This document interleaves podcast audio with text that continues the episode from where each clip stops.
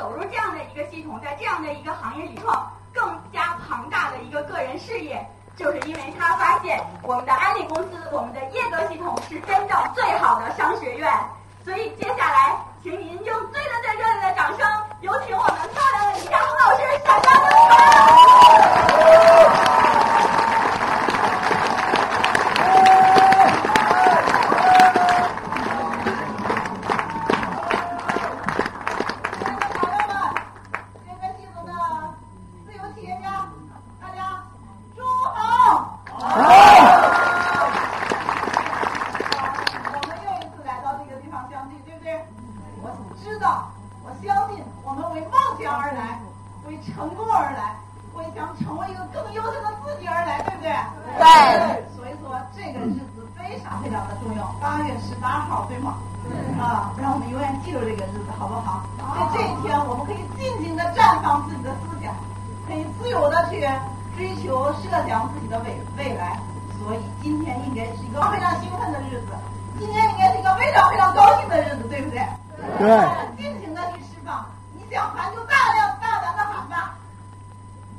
やっ。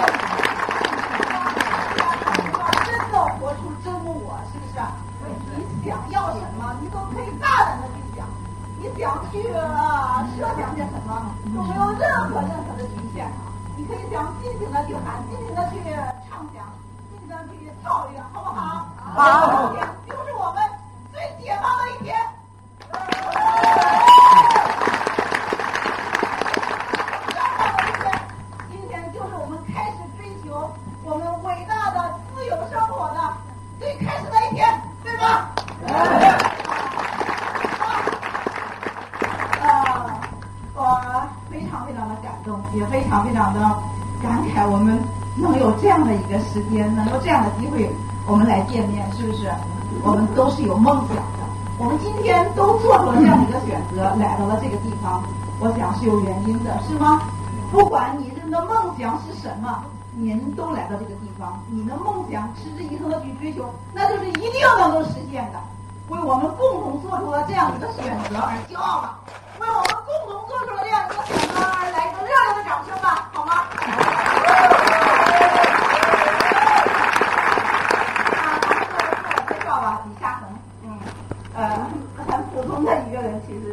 我觉得我在这个场合，呃，让我有机会好好的、深深的感谢我的导师广辉和浩辰老师，他们那么有梦想，他们那么有勇气，他们那么有志向，他们穿越了很多人找到了我，啊，让我呃一个很普通、很很平庸，甚至不是很自信的一个人，慢慢慢慢的成长，慢慢慢慢的走向成熟。啊，我觉得我的老师把他的大梦想。慢慢慢慢植入到我的梦想中，我觉得他不仅是改变了我一个人的命运，更重要的是，它能改变我的整个家族的命运，它能改变我身后的所有我的几代人的命运。我恳请你们，请你们拿出你们最热烈的掌声，啊，让我也对我的老师表达一点点的感谢，我深深的、深深的。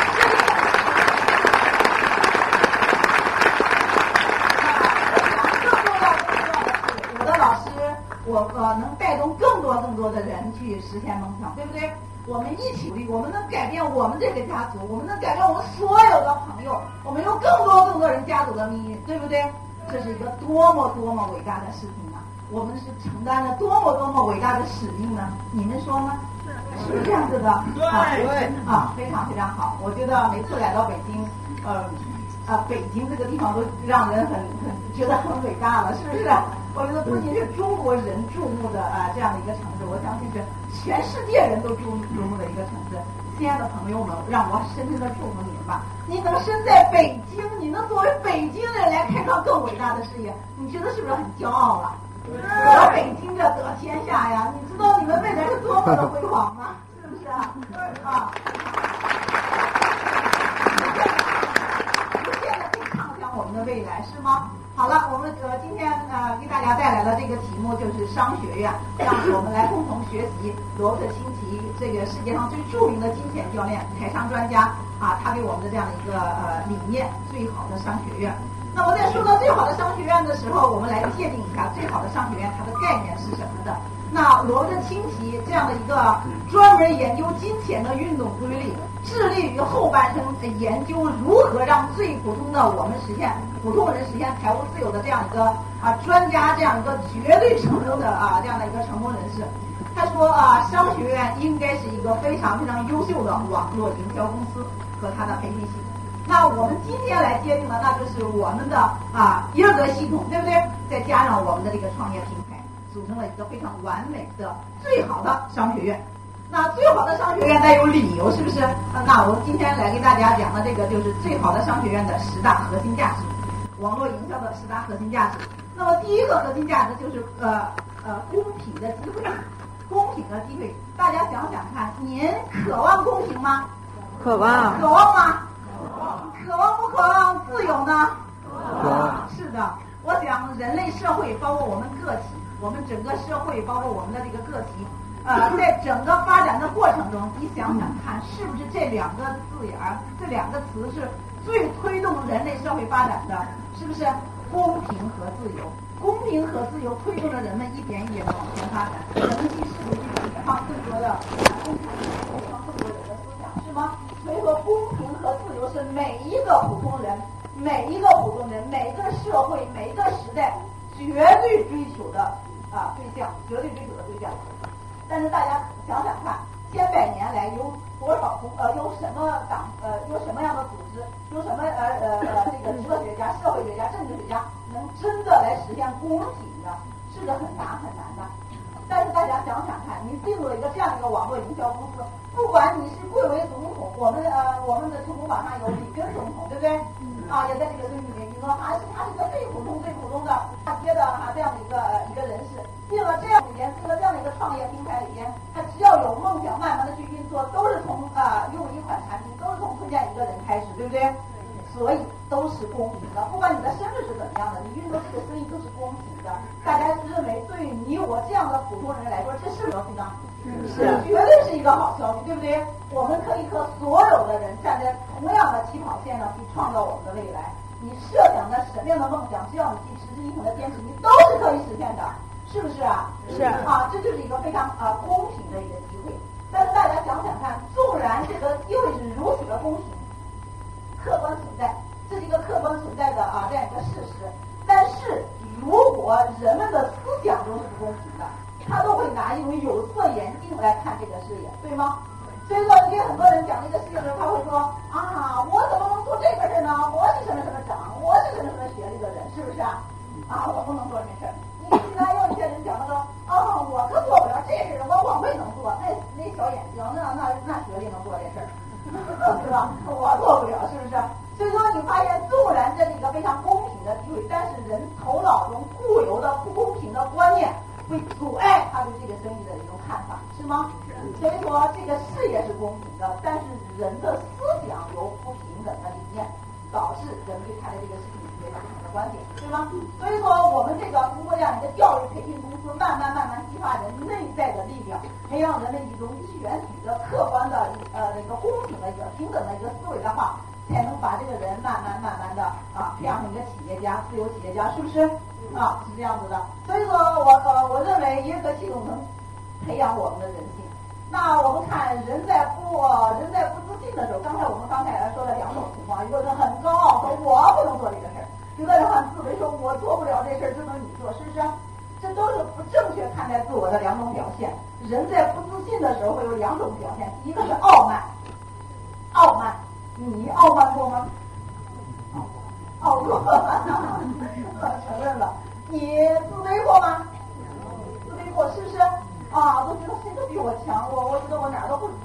是不是？啊，傲慢和自卑在外表看来是不是两种完全不同的一种现象呢？但是我想跟你说的朋友们，他的啊，他的起点是一样的，他的起点是是是一个起点，那就是不自信，不自信。所以说，人不自信的时候，他在某些人面前会表现出傲慢，他在某些人面前会表现出自卑。你知道吗？是这回事儿。所以说，你看一个人在你不用担心的，你不用担心的，他其实比你还自卑，是不是？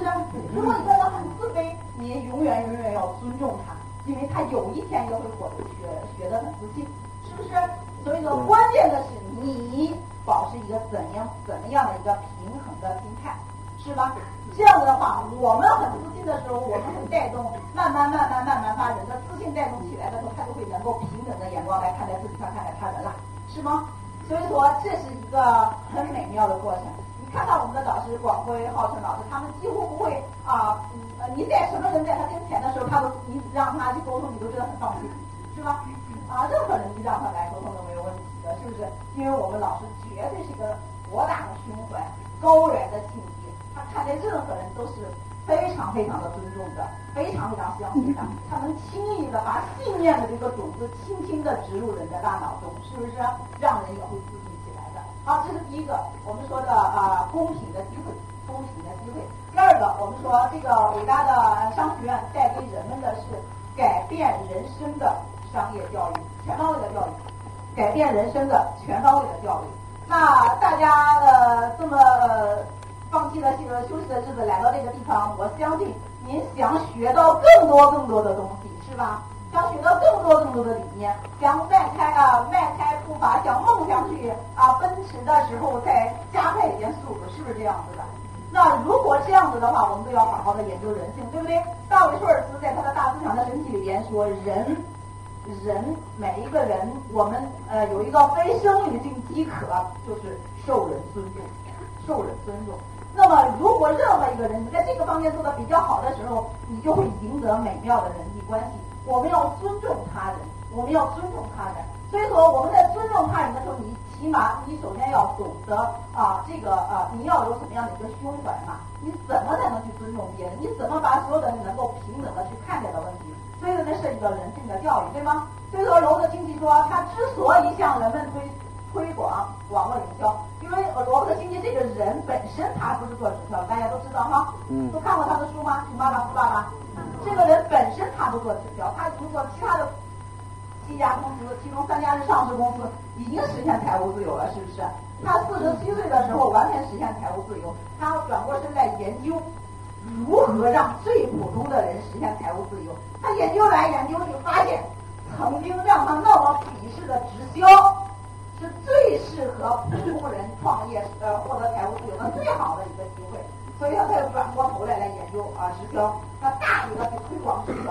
他这时候的推广直销，他不是说什么，他没有在正确的直销里面做，但是他就认为这是一个太好的能让我们实现财务自由的机会了，比他那么去创业十来年啊，那么奔波，那么曲折去创造财务自由要好得多得多。所以说他后半生四十七岁以后致力于研究网络营销，致力于呃传递如何让普通人实现财务自由的这样一个途径。所以说啊，他在谈到这个网络营销的时候，他说区分区分一个网络营销公司或者呃呃网络营销团队优劣的标准是什么？今天我相信一定一定有很多朋友你在想选择，你想在考察，你想去看看网络营销是个什么样，是不是？我今天给你一个标准，罗伯特清奇的标准，罗伯特清奇的标准，他致力于研究网络营销这种现象啊，这种经济形式。他说，区分一个直销公司和直销团队优劣的一个核心的标准，就是他把你当成一个企业家来培养，还是把你当成一个销售员来培养？怎么叫企业家来培养呢？接下来我们就谈到啊，这个行业里边或者所有成功人士，你要接受的四种教育，要接受的四种教育：行为教育、行为教育啊，一个智力教育、行为教育、情感教育和精神教育。啊，四个教育啊，智力教育、行为教育、情感教育和精神教育。呃呃，智力教育我们就不说了，好吗？它是在学校里面我们完成的，是不是？啊，这种逻辑思考啊、判断呀、等等的。啊，行为教育呢，我们也不去多说它，因为不同行业有不同的行为模式，是不是？你教书的时候应该怎么样？啊，你这个学生应该怎么样，是吗？你这个那个公司的员工怎么样？你是总裁又怎么样？是不是？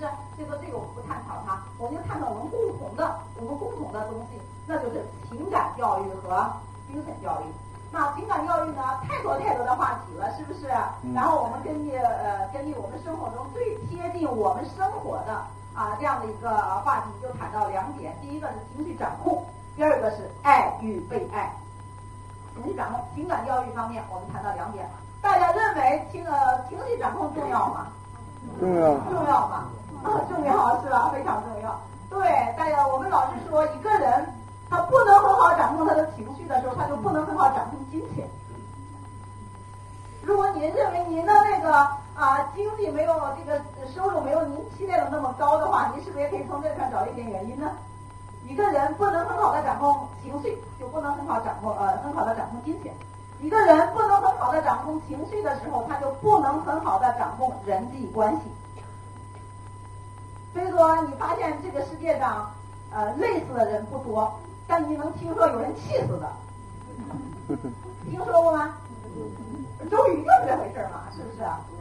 你听过《三国演义》的故事吗？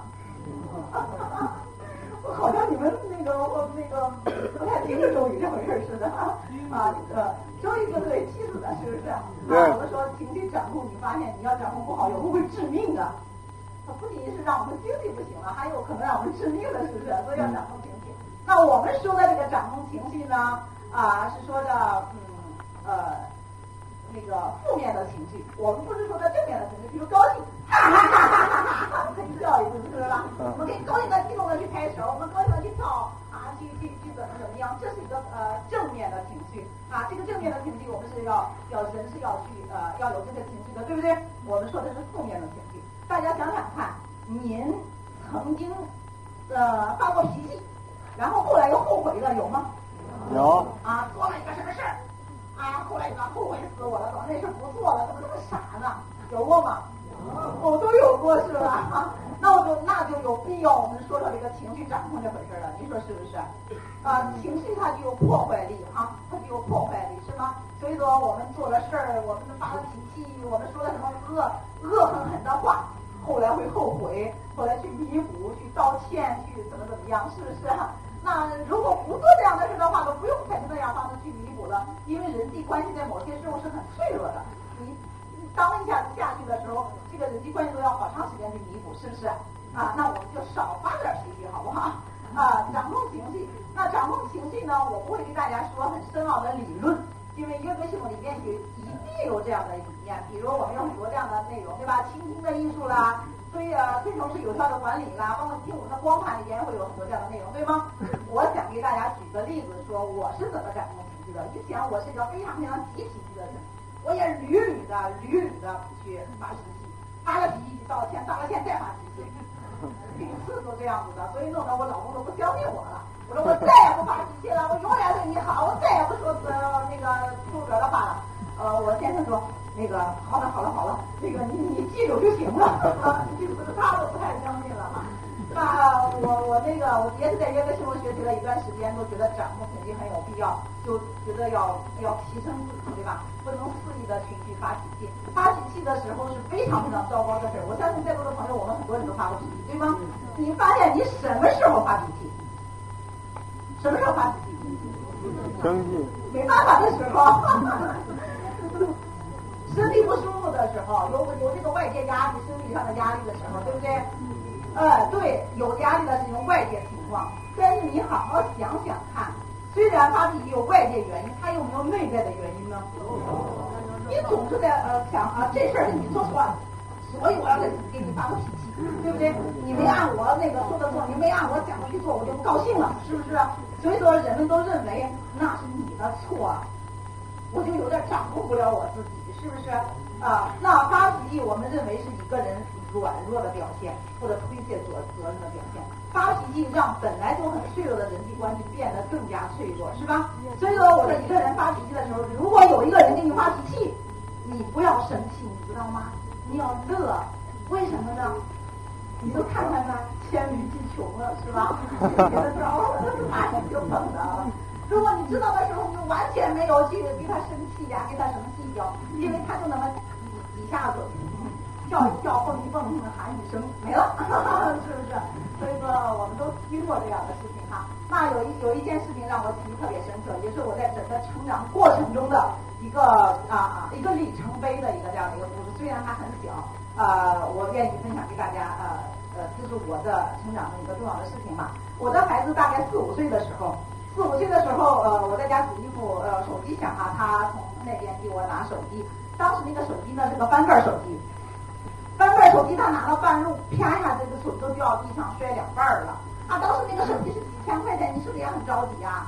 很很很很发脾气啊，是吧？那个脸立马都狰狞了。啊，一到那想不想看你的脸是啥样？脸立马就狰狞，是不是？很可怕。大家想想看，发脾气，那脸都是先狰狞，你就是你的心狰狞没狰狞？也开始不好了，肯定是，是不是啊？所以说，哎呀，我一看你的手机摔到地上了，我就立马就上火了。啊，我我儿子看见我那个脸都害怕的发抖，你知道吗？因为出了这事儿，肯定得挨打，你知道吗？啊，所以说，哎，我一看孩子这么可怜，我都想起在耶格系统学过的课了，老师呃给我们讲的课，我们听到光盘，我们看的书，哎呀，我都觉得我们都在肆无忌惮的发脾气了哈。啊，我这我这耶格系统的领导人，我这有领导人的风范了。哈哈所以说，我都开始慢慢的调整自己，然后再接下来就是我采取了几个步骤，我现在觉得还是挺明智的啊，说给大家听。第一个就是刚开始的时候想发脾气，那个火啊，有的时候都要爆出来了，是不是？那我就咬住舌头不说话。在哪个课上说话，听听的意思什么？嗯，咬住舌头不说话，因为您那会儿说出来的话，你说是什么话？能是好话吗？肯定不是好话，是吧？一定很糟糕的话，所以强迫。刚开始的时候，我们没有那么娴熟，没有那么自如的去控制情绪的时候，你必须强迫自己采取点措施，咬住舌头不说话，然后稳定稳定，是吧？然后再啊深呼吸三次，深呼吸，让这火都到这儿那个火，让它慢慢慢慢的平息下去，是不是？好了，强迫自己做这件事儿，第一步，强迫自己压压制住情绪。啊呃呃，这个，然后再收收拾收拾东西，离开现场，收拾现场，离开现场。因为你越看那个东西越生气，是不是？你看那个手机在地上摔两个，你看看他，再看看儿子，完了，啪啪啪就一顿。第一件事就是强迫自己，强迫自己压制住情绪。第二个啊，平静下来了以后就是认可出发点。大家想想看，我儿子给我拿手机是不是出于好意啊？嗯。他想想，我快点拿，接了电话对吧？啊，我说儿子你过来，我跟你说说话。儿子颤抖着着过来了。然后我说儿子，你给我拿手机是让我快点接到电话对吗？他说是。我说就这一点，妈妈要感谢你，你是为了我好给我拿手机的对吗？哎呀，儿子那个小人立马就站上了，哎呀，小花有危危险过去了，好容易过去了，是不是？然后啊，儿子特别高兴。我说就这一点，我要感谢你。呃，这叫这叫那个认可出发点。第三个定性，怎么着这个手机也摔两半了，是不是？他还是个错事儿。我说儿子，这件事儿还是做错了。定性，分析原因，找个解决方案。为什么做错了呢？手太小，跑得太快，抓本来就抓不着，再跑得快，点，他更脱落了，是不是？知道以后怎么做了吗？你抓紧点儿，走慢点儿，这个事儿就不会发生了。啊，知道了。第三点，啊，第四点，永远展望未来。我们发现跟任何人沟通的时候，我们沟通的最后一步一定是展望未来的，是不是？我说儿子，像你这么聪明，像你这么爱妈妈的孩子，你以后会更多更多的时候是帮助妈妈的，你以后会给妈妈做更多的事情的，是不是，宝宝？他说啊是。啊，我说这件事我处理的都特别好，是不是？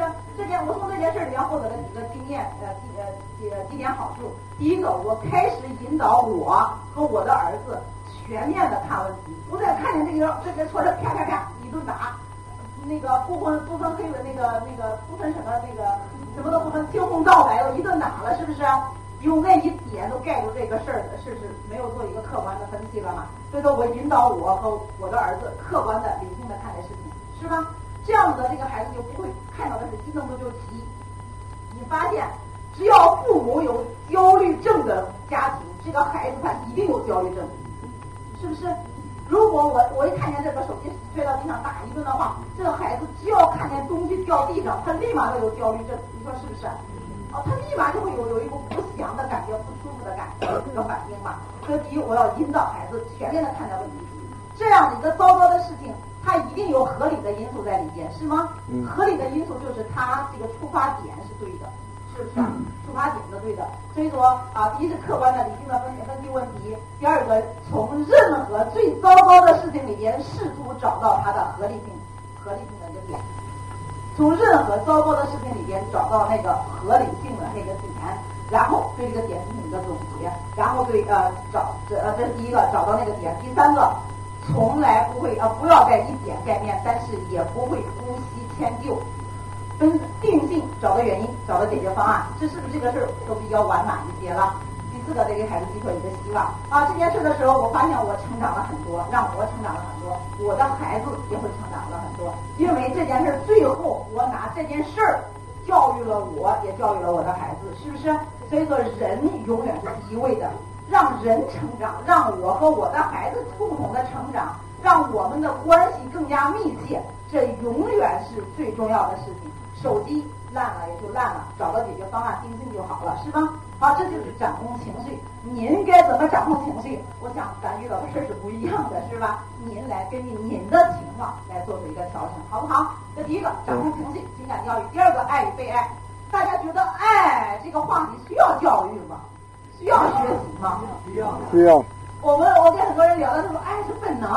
爸爸妈妈爱生下我们，他就爱我们，是不是啊？两口子结婚，他不结婚，他也他不相爱，他也不结婚。他还他他他教育是个什么呀？他学习个什么呀？但是你大家想想看，父母那么爱孩子，但是他也会有代沟出现，是吗？两口子那么相爱，结婚了，他有的时候还会闹离婚，是不是？是不是我们对爱的理解出了点问题？是吗？对爱的理解出了些问题，所以我们要还是要学习一些爱的理念吧。爱，你说爱谁呢？爱自己。爱自己是吧？首先要爱自己，爱生理上的我，爱精神上的我，对不对？我相信啊，我们不去说更多的话题。我相信一个爱自己的人，他一定有稳定的核心价值观。你要爱你的核心价值观，他不会东摇西摆，是不是？呃，爱自己的人，他一定要爱自己的梦想。爱自己的梦想。麦克斯韦尔世界上最顶尖的领导力大师麦克斯韦尔说过一句话，他说啊，人人的一生有两个重要时刻，第一就是你出生那个当下，出生那个当下很重要，生育的我降生，对不对？我降生了。第二个重要时刻就是你知道为什么而生，你知道为什么而生。就是一个灵魂的我降生，是不是？灵魂的我降生，你终于知道你的使命，你终于知道为什么来到这个人世间走一遭，对吗？我也是在这样的一个会议上学了很多次，我慢慢慢慢找到了我的第二个重要时刻，就是我的使命，我的使命宣言。我相信今天八月十八号一定能成为。很多很多朋友的第二个重要时刻，你从这个会议上会感悟到自己的生命价值，会体会到自己的使命感，是不是？我们期待着您也能够找到你的这个时刻。嗯，好，这就是爱自己。第二个是爱另一半，是吧？爱另一半，爱我们的另一半。我相信很多很多的朋友，呃，我们都想让我们的家庭很幸福，是不是？家庭很幸福，很美好啊！但是你发现这种。美好在结婚一段时间的话，结婚了一段时间的话，他都不一定那么美美满了，是不是？他总有件事情要发生，要打破这种美满，有这种情况哈啊，所以说我也是在这个婚姻的漩涡里面也挣扎过，你知道吧？啊，也这么纠结过，因为呃两个人的性格还是还是有冲突的吧？啊，我后来也是在这种系统学习学习学习，我所以说我这么这么热爱耶格系统。啊，这种文化，这种教育，因为它是改变了我的生命的，可以说是它是重重塑了自我，从内到外全是重新塑了自我。然后我现在对爱的理解，爱另一半，婚姻的爱，那我呃，我现在是全身心的爱上另一半，没有任何任何的理由，没有任何任何的疑虑，全身心的爱上他，他就没得跑，你知道吗？他就没得跑。我知道，就就这个年龄，我们这个年龄段的人都怕。莹莹说说的，好像有一个人 挡在你和另一半中间，对吗？啊，有这样的事情。但是你全身心的爱上他，都没有任何事情。我给你举个例子哈，啊，我我我的我在郑州有市场，然后我有会儿去郑州服务市场，因为我家是河南的嘛。然后有高中同学请吃饭，呃呃呃，做完聚会了就请吃饭。啊，我们的高中同学几个男孩子都说。李佳恒，你天天在外面跑着去讲课啊，你你老公会不会有外遇啊？啊，我说不会，绝对没有。他说你怎么敢那样自信呢？咱们班谁谁都不行了，谁谁都不行了。我说你啥意思？啊？我说，我暂且不探讨你这个说这话的目的，但是我跟你说说，我们家是绝对不会出现这个问题的啊！我说，事实有两种，事实有两种，亲爱的女士朋友们，我们好好来来听听这段话，好不好？啊，男士也也是值得去听的哈。事实有两种，第一个就是我老公做还是没做什么事儿，这是一种客观事实，对不对？客观的，他做了还是没做。第二个是。我主观的事实我认为的事实。也就是说他做还是没做什么事儿我就永远永远选择消灭他没做那样的事儿。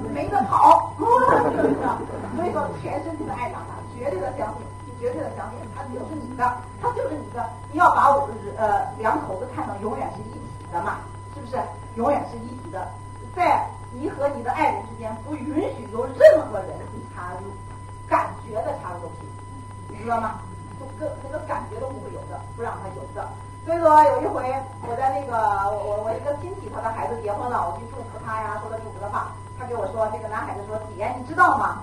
爱是相互的。我跟他说：“你要白头偕老啊，要永远幸福啊。”他突然给我来了一句这样的话：“你们说这句话有对对不对？”爱是相互的，是吗？非常非常好。啊，我瞬间，呃，我我觉得我我自己这话也挺对的，但是没有几秒钟，我立马反应说：“我说兄弟，你这句话是错的。为什么？结婚前你可以这样说，结婚以后你们俩就是一个整体，你知道吗？”不是他爱我百分之五十我再爱他百分之五十。不是的他是你的家人他是你的亲人。无论什么情况你都必须得给你是一个整体你说儿子犯错了你说我跟你脱离父子关系能吗？可以的是不是？那这是你的妻子这是你的爱人无论他做了什么事情他永远跟你是一体。你就拿着这个态度去看待问题的话你的婚姻不会永远的倒闭是不是？就是这个样子。的永远永远永远的爱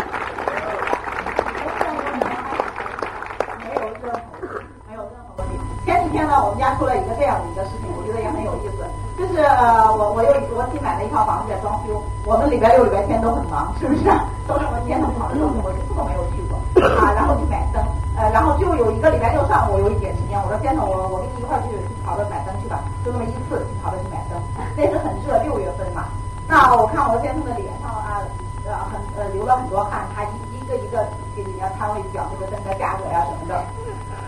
啊，然后我啥我啥也不懂，你知道吗？我现在弄得这么不安定，我就跟人家讲句话了，我我我登登什么型号，什么什么什么的，啊，不懂了，看着老公在那谈，啊，我我觉得很很很很很心疼他，然后中午的我们两个很开朗，然后我就发了个短信。我说老公非常非常的感谢你，非常非常的啊那个啊感慨，陪你一上午非常感慨。我看你啊脸上流那么多汗然后跟人家说话的时候声音都哑了。我说你的每一个汗珠就流淌着对家人的爱你的每一个沙哑的声音都包含着对家人的责任。啊我非常非常敬重你我永远永远爱你。呃呃这个这个短信发出去也呃也没有回音。没有任何回应但是呢晚上还会陪了我半天都那么大的感慨。哦我一想那他让儿子知道这事情对不对我说儿子你看着妈妈的眼睛我给你呃我把上午那个故事给他讲了一遍。我说儿子从你爸爸这个故事上你你感觉到爸感受到爸爸什么品格了吗？九岁的儿子瑶瑶不到九岁那个时候还不到九岁瑶瑶说我不懂我说从这件事上你要看到爸爸的两种品格第一他永远永远爱我们的家他对这个家庭永远永远承担责任。他没说让你妈去干去，让儿子去跟着我去跑城去，让因为那房子是给我爸我妈买的，是给我爸我妈装修的啊，全部都是我先生一个人，从买到装修到现在，全是我老公一个人搞定，你知道吗？啊，我说你你爸爸对家庭多么多么承担责任。第二个，你家呃你爸爸的呃你爸爸永远永远有种感恩的心，你看他永远对呃你的姥姥姥爷这么好，啊他呃刚说到这儿。那个我先生说对那个你看嘛因为我爸我妈在加拿大还没回来啊以后要在天津安家了就在我们这儿住了嘛。他说儿子你看看吧我一定会像对待爷爷奶奶那么好去对待你的那个姥姥姥爷。那个我一定会对他们怎么怎么好怎么怎么好的。那个呃我都不知道因为他发那个短信是出于一种本能现在确实看啊确实会很很爱他嘛觉得你看他有点儿那种流汗，你都真的是发自内心的去给他发了一个这样的短信。但是我都不知道这个短信能能掀起这么大的事儿，你知道吗？”啊，那个呃，我从这个事件里面，我有两点两点感受想说给大家听，就是无论你是男士还是女士，如果你想你让你的家庭更加幸福、更加美满，你一定一定要做一件事儿，就是永远永远对着你的孩子赞美他爸爸或他对着你的孩子去赞美他的爸爸、他的妈妈，因为这个人可以任何人他都不会在意对他的评价，但是。他一定在意他在他的孩子心中的形象，对不对？这是一个真理，这是一个真理的东西。那你说我们俩也会有矛盾，有矛盾啊？孩子把孩子弄睡以后，一对一，对 着孩子永远永远要赞美，确实要发现他的闪光点，是不是？第一，第二，那我们去推崇一个人，去赞美一个人的时候，从这件事上，我我我有一个感触，就是。永远永远从事实到精神，从事实到品格，升华一升把它升华一档，是不是？乃等你说这事儿的大是小呢，但是这个事实你要把它升华一下的，是不是？你把它升华到品格上，这时候老公都很受用，是不是？老公说甭管了，这房子的装修就包我身上了。你说这个是不是很美好的事情啊？所以说一个女人啊。一个女人，一个男人和女人是一样的，你要去教会你的老公为家庭多承担责任的，是不是？好了，这是爱对呀。第三个，这个爱爱孩子，爱孩子，爱孩子。那我们我们说一定要去爱孩子。呃，只要你那，只要你的孩子上了幼儿园，特别是上了小学以后。您一定要注意把握两种身份，一个是家长身份，第二啊，第一个是父母身份，第二个是家长身份。作为一个父母身份，你会很溺爱他，很爱，爱他，爱的有时候会溺爱，对不对？但是作为家长，长嘛，带个长嘛，你就当我们的师长了，是不是？就要永远引导他，引导他。我的孩子前一段时间在在学校里边遇到了些事情，所以说老师罚着他不让他去春游。四月份的时候，他都很委屈，让他写检查，写了检查才能去春游，不检查你都不能去，我被你留在教室里边。他，这个孩子很很痛苦，回家跟我说：“妈妈，我女儿就不上学了，我也不去那个，我也不去春游了。”呃，那个就去平津战役纪念馆，离我们家很近。啊，看到那个一脸的委屈啊，说老师在让我再检查，还在站在师生面前去检那个面检查，大家都不够我才能去。我我我我去，我说，要一种母亲，你知道吗？我说，不去就不去，我开着车带你去。我就是平津战役纪念馆吗？找一个最好的导游，给我讲，给我儿子讲，全能讲完，是吧？这样说是不是？他哪是那个可怜样？但是我转念一想，不行，不能让他脱离这个组织，是不是？不能让他遇到困难就后退。我想，我我跟他说，我说儿子，你愿意不愿意融入你这个呃三三点八班？他说我愿意。你愿不愿意和三点八班的哪个同学成为好朋友？他说我愿意。我说你愿意不愿意成为一个非常勇敢的男子汉，要承担责任的男子汉？他说我愿意。我说好，直接检查，直接检查，好，直接检查。我说你未来要成为一个企业家的，你知道吗？一个企业家应该具备什么胸怀和气魄？就是遇到问题，面对问题，面对现实，解决问题。不能逃避啊！我就讲了啊，我儿子学的特别好，第二天去写检查啊，因为也搁在里面写检查呢，高水最高水平的啊，写的非常非常的好啊！检查咱们从小就写吧，三段论，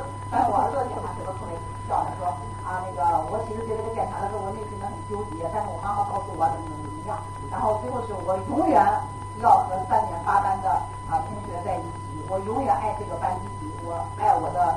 爱我爱我的老师和我的那个那个伙伴们啊，我要和大家在一起。然后老师说，好，这个检查念了，没让他没打击住他，还让他成了明星了，变成他成明星了啊。所以说，我的意思就是说，你永远永远给孩子一个正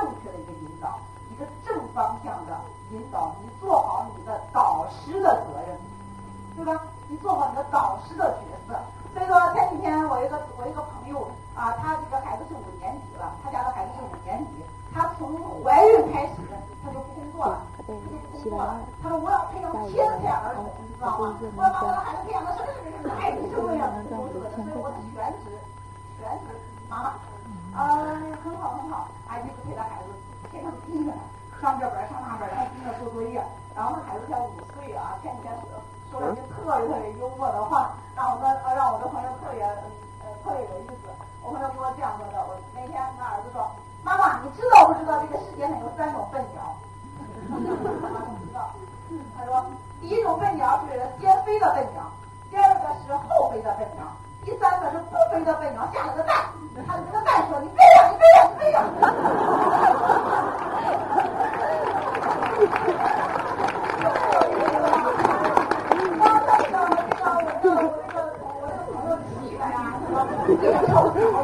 哈哈